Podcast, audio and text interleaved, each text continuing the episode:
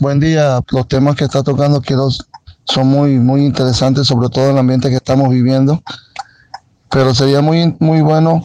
el tema que es una, una pequeña lucha que yo he tenido, sobre todo en mi barrio en Nueva Florida,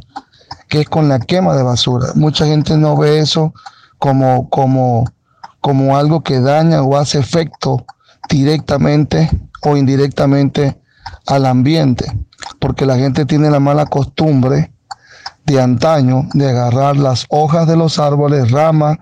las hojas de los tallos de, de plátano, de guinea seca, y más ahorita, tú vas a ver, ahorita en el verano comienza esa quemadera, aparte de que afecta e interviene directamente al cambio climático, a la salud de las personas afecta muchísimo. Y esa es una campaña que también debe ser estar unida a esto, a lo de la conservación del ambiente. David Zamudio, agrónomo ecologista, miembro de la organización Fundicep. A la pregunta que se nos hace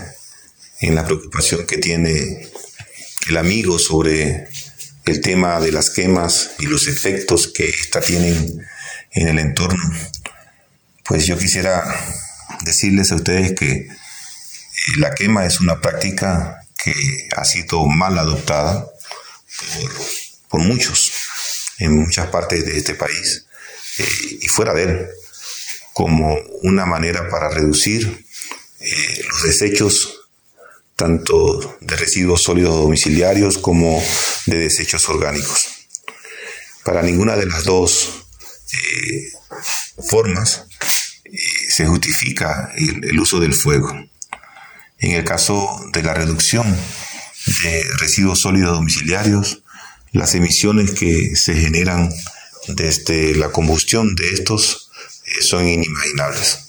Eh, desde el mismo lugar donde se está generando, el, que está incluso eh, activando la ignición del, del, fuego, como con los vecinos, y lo que queda en partículas suspendidas y que finalmente acumuladas de todos los, focos de incendio que se generan, sobre todo en época de verano, terminan siendo descargados eh, sobre nosotros mismos en algún momento, sea a través del aire que respiramos o sea a través de la lluvia, en fin. Esa es una práctica que hay que eliminarla de nosotros y tener claro de que eh, el ambiente sano lo merecemos todos.